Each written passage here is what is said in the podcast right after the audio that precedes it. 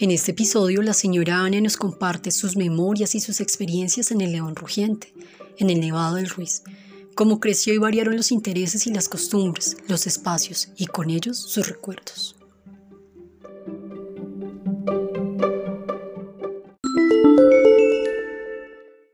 Mi nombre es Ana Martínez, vengo de Villa María Caldas. Vengo a contarles la historia del Nevado del Ruiz. El Nevado del Ruiz está situado entre Manizales y Villa María. Es más de Villa María, pero lo explota más Manizales. Les cuento que nosotros cuando éramos niños íbamos, hacíamos paseo de olla y nos dejaban de entrar fácilmente. Era lo sabroso para todo el mundo, para todos los turistas, todas las familias se reunían allá. Ahora no, porque desde el 85 que nació mi hijo menor ya ponen problema porque hubo una erupción. Entonces ya quedó más peligroso, porque como él está junto a otros dos nevados, que son el nevado de Santa Isabel y el nevado del Tolima, ya es más peligroso, ya le dicen a uno que examine al corazón, que coma panela, que si sí puede subir, que si se siente mal, que alguien lo acompañe, o allá le dicen que lleve guantes, que lleve gorro, ya pues es más distinto. Entonces yo quiero contarlo porque mis hijos ya no pudieron ir porque como fue en ese año que mi hijo estaba recién nacido, ellos ya, a mí me dio miedo llevarlos, porque ya decían tantas cosas, que esa ceniza, que esa lava, que de pronto estaba uno por allá y que se explotaba o que salían los riachuelos. Bueno, las mismas, los mismos cuidadores de allá le hacían dar a uno miedo. Entonces yo quiero que mis nietos sepan que nosotros sí tuvimos el privilegio de ir, y pero ahora ya lo llaman el león rugiente.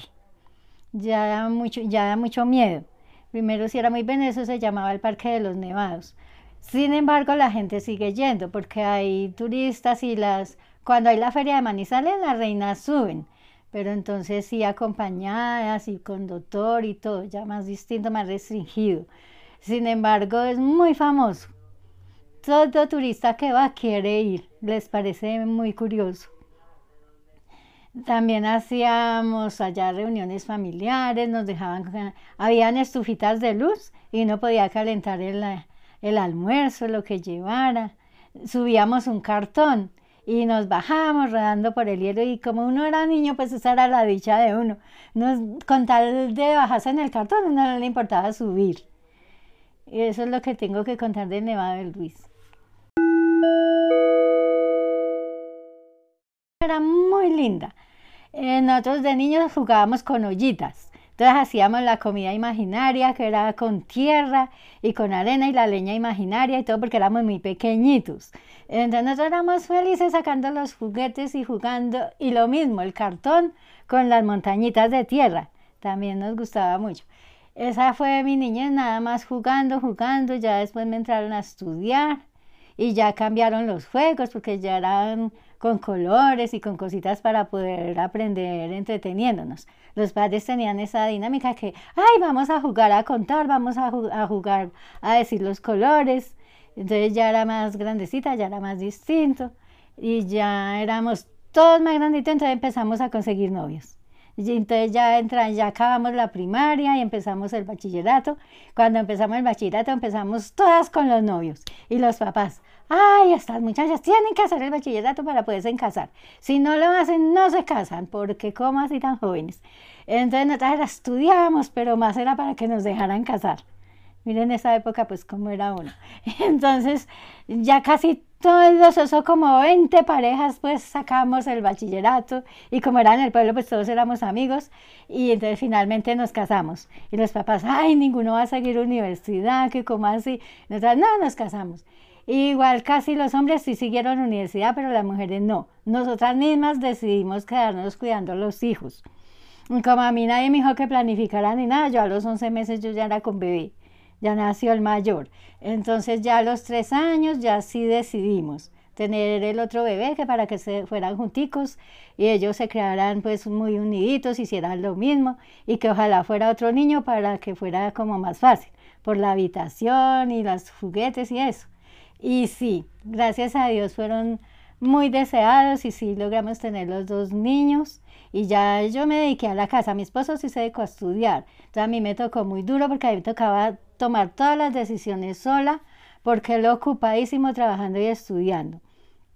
Entonces, pero me fue muy bien porque era en el pueblo, entonces los niños eran muy obedientes. Como no había celular ni nada, uno sabía dónde estaban. Era al fijo, entonces voy a tal parte. Ah, bueno, uno los llamaba, ahí estaban. O en el polideportivo, allá casi todos los niños saben nadar porque había una clase que era de natación, de educación física era de natación. Entonces uno los encontraba en el polideportivo. Era una vida muy buena. Bueno, ya después como me casé, entonces ya era distinto, yo ya tenía que hacer oficio y ya por las tardes nos íbamos a estudiar con las monjitas. Ellas nos daban clases de bordados, de muchas cosas y nos daban galletas que ellas hacían. Y ya, ya pasó pues todo, entonces ya para venirme para Bogotá ya fue por una mala decisión de mi esposo, él se asoció mal asociado, entonces nosotros teníamos, teníamos panadería, teníamos tienda, teníamos la casa que mi mamá nos la había vendido así, pues muy feita y nosotros la arreglamos.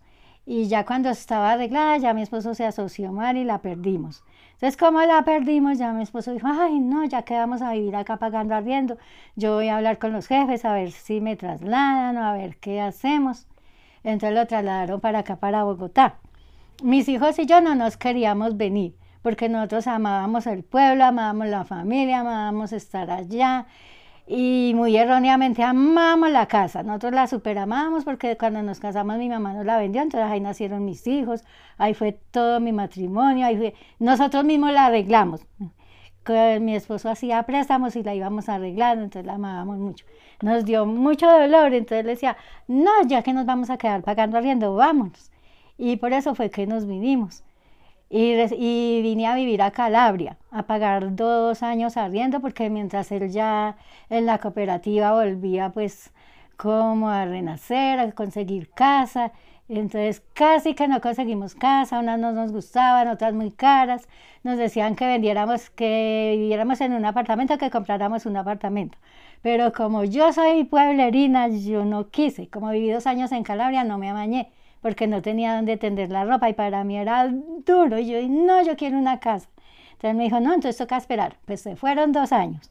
Y cuando la conseguimos, otro problema porque la señora no había hecho la sucesión. Entonces tocó mientras hizo la escritura. Bueno, eso como otro año. Eh, pero finalmente logramos comprar la casa. Finalmente mis hijos habían, habían empezado la universidad eh, allá en Manizales, pero no, no les homologaron. Entonces les tocó volver a empezar y trabajar, porque pues ya no teníamos que la panadería, que todo lo que teníamos en el pueblo. Entonces ellos les tocó trabajar y estudiar, entonces se demoraron muchísimo para salir, porque no cogían las materias completas. Y mi esposo sí ya se había graduado, pero como él sigue estudiando, entonces yo ya, yo era muy aburrida en Bogotá, a mí me parecía mucho frío, todo muy lejos pero ya me fui adaptando, porque pues ya mi esposo trabaja en el Agustín Codazzi, es un, es un buen trabajo, porque él trabaja en el área administrativa. Entonces yo dije, bueno, ya el trabajito. Ya cuando conseguimos la casa, yo, ay, pues ya la casa. Entonces ya mis hijos, ya ellos, no, ellos pasaron a la distrital y ellos me decían, ay, mami, eso casi nadie pasa a la distrital, eso fue un milagro, entonces nos toca ser muy juiciosos. Y consiguieron novias y se casaron. Entonces yo llorando porque ya me tocaba quedarme en esa casa sola porque mi esposo viene ocupado. Porque él todavía estudia, él, él vive estudiando. Entonces trabajé y estudié yo sola en esa casa ay, ese caserón tan grande. Y yo, no, es que no puede ser que yo esté que, tan sola, yo no conozco a nadie ni nada. Entonces yo me fui para un par, para acá, para el parque. Y yo iba toda la sala, entonces un señor me vio, me veía, me dijo, ay, yo la veo a usted como tan sola, como tan calladita, solita en este parque, ¿se no le gustaría ir a la acción comunal donde va mi esposa? Y yo le dije, ay, sí, claro, a mí sí me gustaría. Me dijo, vaya, pregunté por doña Dora, que ella la recibe. Entonces ella sí me dijo, ay, no, pero usted cuántos años tiene, porque eso ya hace ocho años.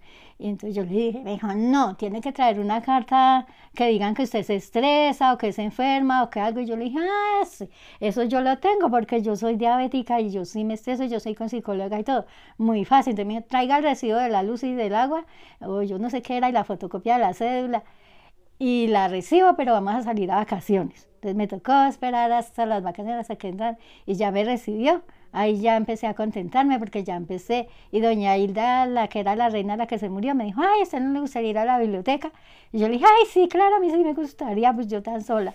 Y ahí empezó mi vida acá en el barrio. Ya empecé a conocer el barrio, ya conocí a Blanquita, ya conocí las compañeras, ya fui haciendo amigas y yo me amaño ya mucho en los grupos. Entonces ya me fui adaptando a Bogotá. Bueno, ahorita se va a escuchar.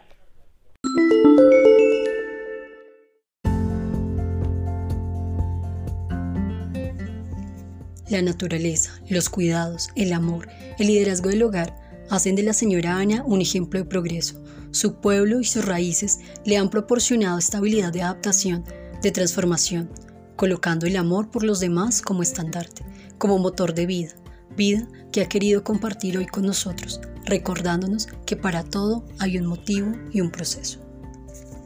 Gracias por hacer parte de este proceso, por escuchar sus memorias, por ayudarnos a que estas experiencias perduren en el tiempo. Te invitamos a seguir creando patrimonio, aprendiendo de la sabiduría de nuestras costureras. Nos escuchamos en un próximo episodio.